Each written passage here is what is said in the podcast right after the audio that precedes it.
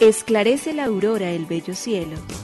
Otro día de vida que nos das, oh tierno Padre que en el cielo estás. A esta hora, unamos nuestros corazones en alabanza al Señor, Creador de todo cuanto existe. Compartamos el Evangelio. Reflexionemos en su palabra. Esto es, Esclarece la Aurora, con el Padre Antonio Ramírez. Bienvenidos.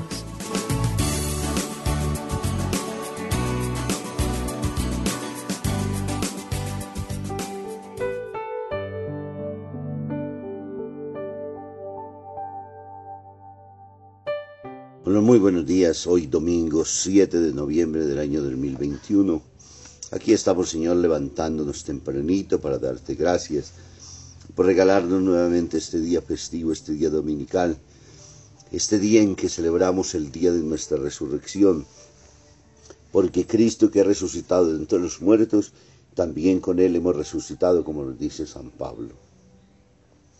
Y por ello la celebración dominical reviste un carácter lo suficientemente grande, omnipotente en medio de nosotros, porque nos hace descubrir tu presencia en medio de tu iglesia y la celebración eucarística es la celebración donde nosotros nos encontramos contigo cara a cara y donde vemos al Señor ofrecido como alimento.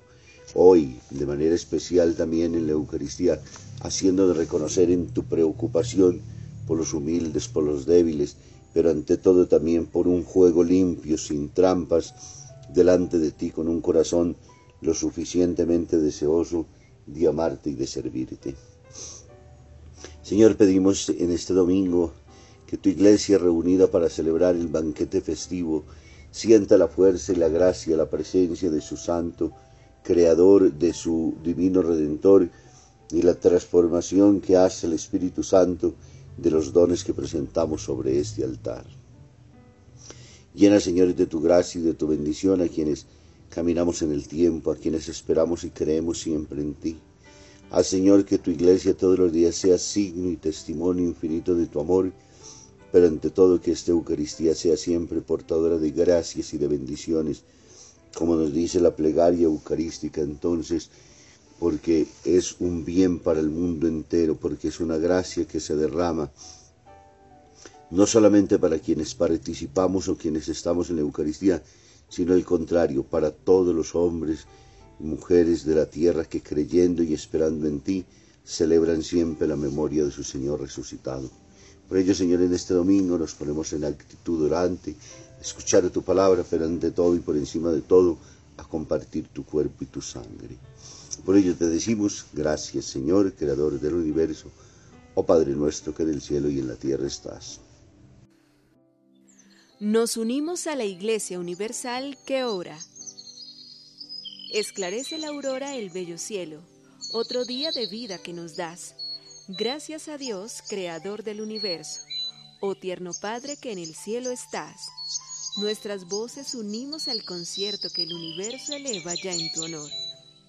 Desde la tierra al cielo más profundo, tierno Padre magnífico hacedor, conserva nuestras almas sin pecado a nuestro cuerpo da fuerza y salud, y nuestra mente ilumina piadoso con un rayo benéfico de luz. Por nuestra amada patria suplicamos, por la iglesia elevamos oración, por nuestros amados padres y familia, siempre dichosos los hagas tú, Señor. En tu santo nombre, comenzamos este día de vida que nos das. Haz que lo acabemos santamente, oh Padre nuestro que en el cielo estás.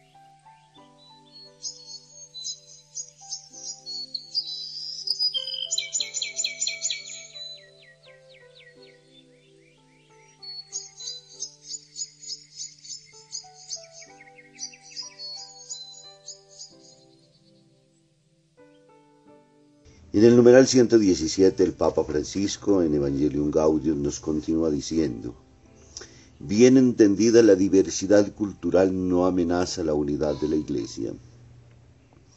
Es el Espíritu Santo enviado por el Padre y el Hijo quien transforma nuestros corazones y nos hace capaces de entrar en la comunión perfecta de la Santísima Trinidad. donde todo encuentra su unidad. Él construye la comunión y la armonía del pueblo de Dios. El mismo Espíritu Santo es la armonía, así como es el vínculo de amor entre el Padre y el Hijo. Él es quien suscita una múltiple y diversa riqueza de dones y al mismo tiempo construye una unidad que nunca es uniformidad, sino multiforme armonía que atrae. La evangelización reconoce gozosamente estas múltiples riquezas que el Espíritu engendra en la Iglesia. No haría justicia a la lógica de la encarnación pensar en un cristianismo monocultural y monocorde. Si bien es verdad que algunas culturas han estado estrechamente legadas a la predicación del Evangelio y al desarrollo de un pensamiento cristiano, el mensaje revelado no se identifica con ninguna de ellas y tiene un contenido transcultural. Por ello, en la evangelización de nuevas culturas o de culturas que no han acogido la predicación cristiana, no es indispensable imponer una determinada forma cultural, por más bella y antigua que sea, junto con la propuesta del Evangelio. El mensaje que anunciamos siempre tiene algún ropaje cultural, pero a veces en la iglesia caemos en la vanidosa sacralización de la propia cultura, por lo cual podemos mostrar más fanatismo que auténtico fervor evangelizador.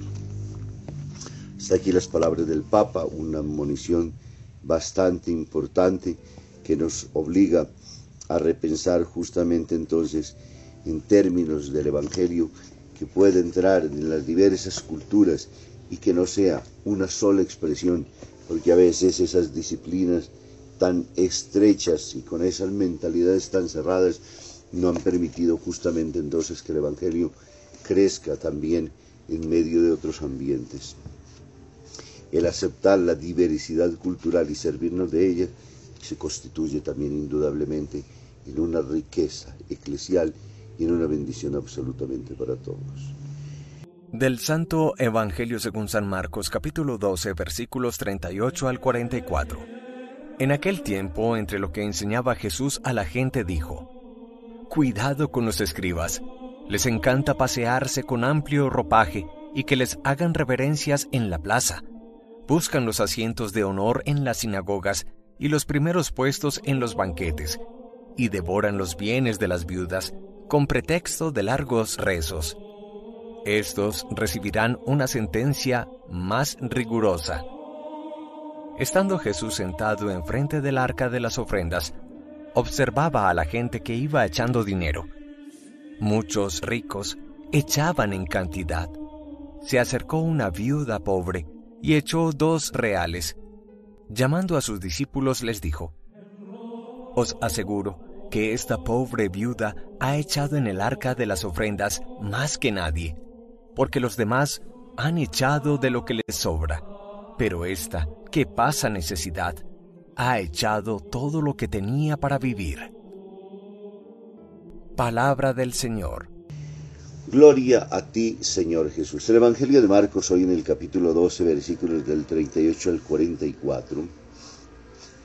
Jesús hace una serie de admoniciones bastante exigentes en términos de lo que significa nuestro ser de creyentes y condena algunos tipos de actitudes para mostrarnos entonces un ejemplo verdadero y auténtico con el cual el Evangelio hoy se coloca como lugar y espacio para poder reconocer siempre a los pobres, a los humildes, pero particularmente a quienes creen y confían en Dios condena las actitudes de los escribas y de los fariseos. Los ropajes, que les hagan reverencias en las calles, los sitios de preferencias en las sinagogas, los honores en los banquetes. Lo hemos escuchado en los días anteriores. Y condena también esa actitud en la cual, por los rezos y los acompañamientos a las viudas, terminan devorando sus bienes solo para aparentarle con largas oraciones. Jesús condena esa actitud diciendo que recibirán un castigo más sereno. Y se coloca entonces frente al lugar, al cepillo donde colocan las ofrendas y ven que muchos pasan y dan muy grandes donativos, pero esta pobre mujer que no tiene sino un pequeñísimo, dos moneditas que no tienen prácticamente ningún valor, ahora las deposita allí y eso es la admiración de Jesús. No lo mucho de los muchos, sino el poco de una mujer que es reconocida como una mujer viuda, el óvulo de la viuda. En esta acción entonces nos muestra Jesús esta condena y esta alabanza que hace para podernos ayudar a entender cómo debemos vivir y qué debemos buscar coloca el elogio profundo de lo que significa entonces la viuda y entendiéndola como una mujer que tiene poquísimo para poder dar, pero es una mujer que da absolutamente todo lo que tiene. Y por ello Jesús, que es el Maestro, entonces pone los suyos de frente a la grandeza del don que ha hecho la pobre viuda. Entregó todo lo que tenía para vivir. Os digo la verdad, la viuda pobre echó dos moneditas. Y esas entonces eran, no destaca lo insignificante del donativo frente a los anteriores. Lo que hace es justamente elogiar la grandeza que tiene. Jesús calcula de manera diferente y proporcionalmente, por ello el valor del reino siempre como lo presenta Él, a los pobres, a los humildes y a los sencillos. Y en ella entonces nos muestra cómo es importante hacer notar lo que ella está haciendo en este momento. El caso de la viuda es muy triste, dramático podríamos decir. El pequeño donde la mujer da lo que necesitaba, cuanto poseía, todo cuanto tenía para vivir, lo que necesitaba, y se contrapone a todo aquello que sobraba de los demás. Y dar no se mide por la donación, sino por lo guardado. Y por eso se ha puesto de moda la frase que dice, amar significa dar hasta que duela, una expresión del Papa, de Madre Teresa, que el Papa muchas veces ha asumido en sus discursos también. No todo lo que poseía, sino cuánto tenía para vivir. Y eso indica un aspecto esencial. Vivimos del alimento que nos mantiene y nos revitaliza nuestro cuerpo físico, la salud, el sustento, el bienestar personal. Pero la mujer sabía particularmente de lo más importante, la espiritualidad. Y ella no hace, no da una limosna de holocaustos y sacrificios, sino su propia vida. Se la ofrenda a Dios, lo reconoce como tal y conforme es, en el cual es el primer mandamiento, amar a Dios con todo el corazón, con toda la mente, con todo su ser, y ser capaz de estar desprendida. Su ofrenda escondida a Dios, no como lo de los escribas, nos hace entonces particular en su extrema pobreza, sino en la más alta expresión de confianza. Vaciarse de sí misma, de todo aquello que tenía derecho, porque era lógico, era lo que tenía ella para vivir.